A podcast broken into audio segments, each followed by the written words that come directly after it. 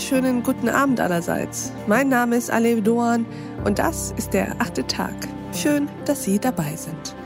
Wenn Kinder Lernschwierigkeiten haben, sich nicht richtig und nicht über einen längeren Zeitraum konzentrieren können, dann hat das in den seltensten Fällen damit zu tun, dass die Kinder nicht wollen.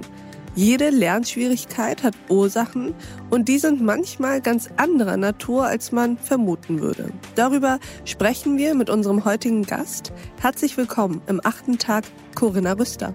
Ja, hallo, ich freue mich auch sehr, heute dabei sein zu können. Vielen Dank.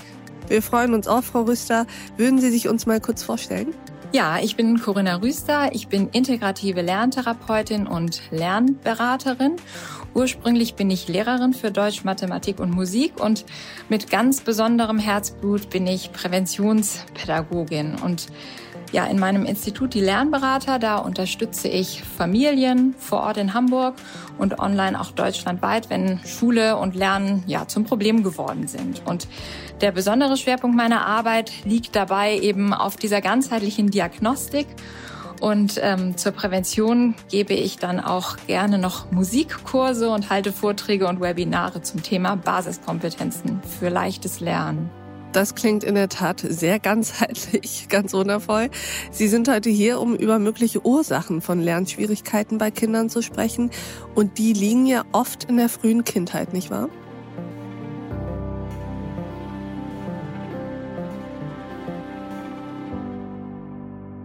Ja, genau. Also wir sprechen da immer von den sogenannten Basiskompetenzen. Das sind letztendlich diese körperlichen, sensomotorischen Voraussetzungen, die sich eben besonders in den ersten sechs Lebensjahren entwickeln. Und durch ja unsere veränderte Kindheit, die einfach ganz anders ist als noch vor 20, 30 Jahren, fehlen vielen Kindern heute wichtige Entwicklungsimpulse in dieser ersten Lebenszeit. Und ja, ein Beispiel wäre das äh, zum Beispiel mit dem Thema Schnürsenkelbinden. Früher da kamen die Kinder in die Schule und es war ganz selbstverständlich, dass sie sich die Schuhe selbst zubinden konnten.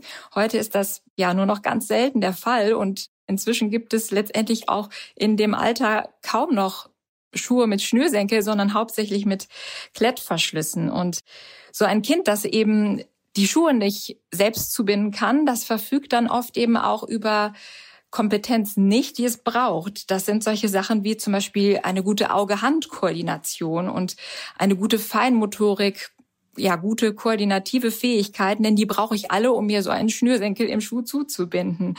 Mhm. Also diese Basiskompetenzen. Und daher ist eben so eine wirkliche Ursachendiagnostik so unglaublich wichtig, wenn ein Kind Lernschwierigkeiten hat.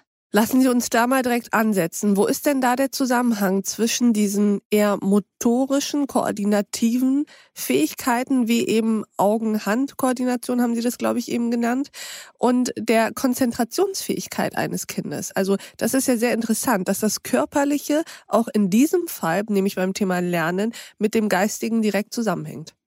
Ja, genau. Also das Thema Konzentration ist ja so ein Thema, das äh, viele Kinder betrifft. Viele Eltern kommen zu uns, ja, mein Kind hat Konzentrationsschwierigkeiten und da ist es eben wichtig zu gucken, wie ist das Kind eigentlich körperlich aufgestellt. Wenn ein Kind sich nicht gut konzentrieren kann, dann kann das tatsächlich zum Beispiel an seinem Körpertonus liegen. Also man muss sich so vorstellen. Erklären Sie mal, was ist Körpertonus?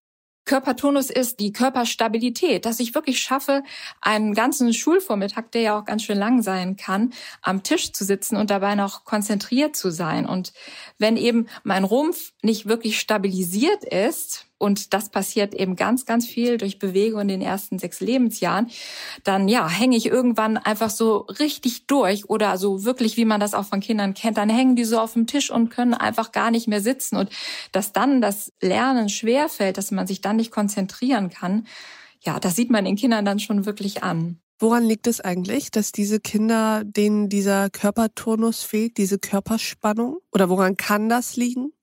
Ja, das kann eben auch eben an diesen, ähm, jedes Kind kommt ja auch irgendwie individuell zur Welt. Der eine hat vielleicht mehr davon, der andere weniger davon.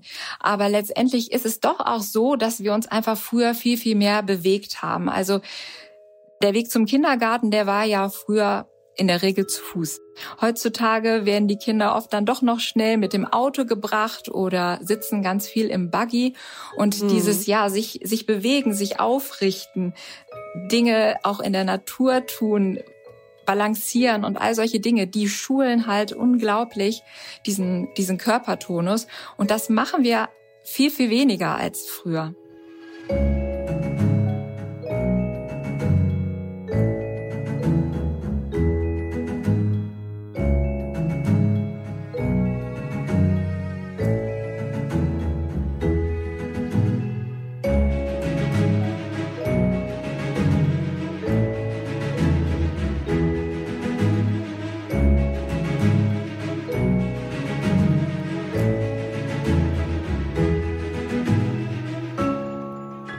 Finde das total interessant, weil ich fürchte, dass wir gesamtgesellschaftlich dazu neigen, Dinge eher monokausal oder monothematisch zu betrachten. Was ich damit meine ist, wenn ein Kind Konzentrationsschwierigkeiten hat, dann fürchte ich, neigen wir eher dazu zu gucken, okay, was stimmt vielleicht mit den kognitiven Fähigkeiten ja. nicht? Mhm. Also was ist da vielleicht genau. im Kopf, im Gehirn, in der Seele los, auch in der Psyche? Und kann das nicht auch dazu führen, wenn Sie sagen, der Körper spielt eine riesige Rolle, das aber viele nicht auf dem Schirm haben, kann das nicht dazu führen, dass ganz schnell Fehldiagnosen gestellt werden? Etwa, das Kind kann sich nicht konzentrieren, es hat ADHS. Ja, genau. Das ist tatsächlich ein großes Problem, weil ja oft viele Ärzte dann auch auf ihre Fachrichtung sehr spezialisiert sind und dieser ganzheitliche Blick, ja, der ist einfach auch sehr, sehr komplex. Und da kann es natürlich schon sein, dass man eine Diagnostik macht, in der es dann herauskommt, dass ein Kind eine Leserechtschreibspreche zum Beispiel hat oder eine Mathe-Schwäche oder eben diese ADHS-Diagnostik. Und wenn man dann das Kind mal so wirklich anschaut und guckt, Mensch, wo fehlt dem Kind die Energie zum Lernen? Das kann eben sowas wie der Körpertonus sein. Das kann aber auch Gleichgewicht und es gibt da noch ganz viele andere Faktoren. Das kann all sowas sein. Was denn für andere Faktoren? Ja, das sind ja auch zum Teil die Augen. Also manchmal ist es tatsächlich so, dass Kinder zu uns kommen, da sind die Augen gar nicht so gut entwickelt, dass sie zum Beispiel die Linie halten können beim Lesen. Es gibt so ganz besondere Sachen, also das mm. nennt sich Sakkadensprünge.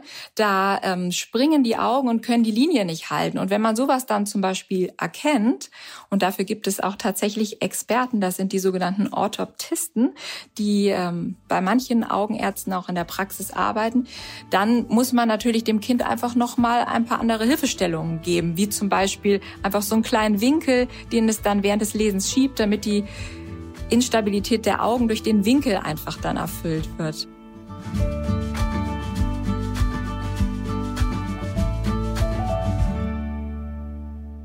Wie weit verbreitet ist eigentlich dieser ganzheitliche Ansatz? Ich frage deswegen, weil ich die Antwort vermute.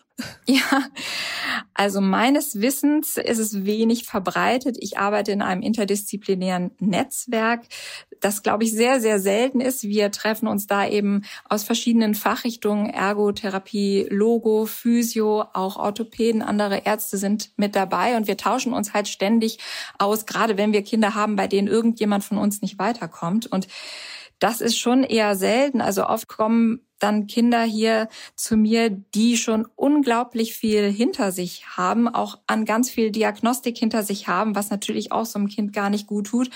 Und dann fällt einem eben sowas auf, was ja eigentlich wirklich die Basis für das Lernen ausmacht. Verstehe ich sehr gut. Sie hatten eben am Anfang von einer veränderten Kindheit gesprochen, die ganz anders ist als noch vor 30 Jahren. Da ging es zum Beispiel um den Schuh ohne Schnürsenkel und die Frage, okay, das ist jetzt ein Produkt, das sich verändert hat, aber was hat sich denn auch an unserer Lebensführung, an unserem familiären Zusammenleben verändert, dass solche Trends wie fehlende Körperspannung bei Kindern nochmal anheizt? Ja, ich denke, es ist sicherlich auch ein Zeitfaktor. Viele Eltern arbeiten ja auch schon viel früher wieder, als das eben damals. Viel früher der nach der Geburt, meinen Sie? Ja, genau. Also viele Kinder sind halt nicht mehr so viel mit ihren Eltern dann zusammen und sind dann schon relativ früh auch in der Krippe. Und ähm, ja, diese ganzen natürlichen Bewegungsanregungen, was man so früher gemacht hat, einfach auch eben in der Natur, im Park, im Wald, mhm. all diese Sachen, die kommen einfach kürzer, als das früher der Fall gewesen ist. Wobei das ja etwas ist, was in den Kitas vielleicht kompensiert werden könnte? Ja, das auf jeden Fall. Also viele Kitas achten da auch ganz, ganz stark drauf, aber sind auch, wenn man dann mit älteren Erzieherinnen spricht, wirklich schon besorgt darüber, wie die Entwicklung der Kinder ist, weil alles können sie natürlich dann auch nicht kompensieren. Nicht. Und viele Dinge passieren einfach doch normalerweise oder passierten früher einfach dann eher in der Familie. Aber was Frau Rüster, können wir denn jetzt tun, um Eltern, Großeltern, Tanten, alle möglichen Formen von Menschen, die mit Kindern zusammenhängen, die uns heute hier vielleicht zuhören, was können wir tun, um diese Menschen zu empowern, um denen jetzt ein bisschen was mit an die Hand zu geben, an Impulsen, an Ideen, vielleicht auch an konkreten Ratschlägen, um eben besser sich um die Kinder zu kümmern und diese Dinge nicht aus den Augen zu lassen? Ja, ein ganz äh, allgemeiner Tipp ist letztendlich der, dass der Alltag unglaublich viele Chancen bietet, den Kindern solche Anregungen mit auf den Weg zu geben. Also solche Sachen wie zum Beispiel jetzt den Tisch decken. Das sind ja Sachen auf den ersten Blick denkt man, ach Mensch, ne, jetzt deckt das Kind den Tisch, das ist vielleicht mal ganz praktisch für die Familie, aber da verstecken sich halt sehr, sehr viele Basiskompetenzen drin. Ich muss halt überlegen, wie viel Teller stelle ich auf den Tisch? Ich muss mich selbst mitzählen. Das ist dann letztendlich auch schon wieder eine mathematische Fähigkeit. Mm. Ich muss gucken, auf welche Seite lege ich die Gabel, auf welche Seite lege ich das Messer. Also diese Sachen, auch Falten von Handtüchern, das ist wieder etwas für diese Raumlage-Koordination, die ich auch unbedingt brauche, um nachher Buchstaben und Zahlen richtig rumzuschreiben. Also alles, was so im Alltag passiert, das äh, können Kinder oft sehr, sehr gut mitmachen, wollen das auch oft sehr gerne mitmachen mhm. in den e-, ersten Lebensjahren. Aber ja, manchmal lässt man sie dann irgendwie nicht oder es fehlt einem doch die Zeit.